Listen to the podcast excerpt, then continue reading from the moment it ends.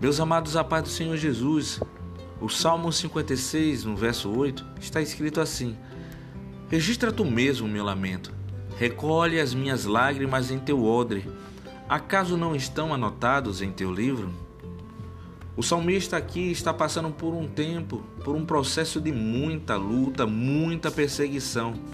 Ele está perseguido pelo rei Saul. Ele agora está numa cidade distante. Ele está em meio a um povo que antes o perseguia, um povo que era seu inimigo, os filisteus. E em meio a esse tempo, um tempo de tristeza, de lamento, ele encontra refúgio no Senhor. Ele entende que o seu Deus está presente e que está a recolher cada lágrima que escorre no seu rosto e está depositando cada lágrima em seu odre. Odre que é lugar de armazenamento. É no odre que é colocado o suco de uva. E esse suco de uva ele passa por um processo dentro do odre de fermentação, por que não dizer de transformação. E em meio a esse processo, o suco de uva vai se transformando em vinho.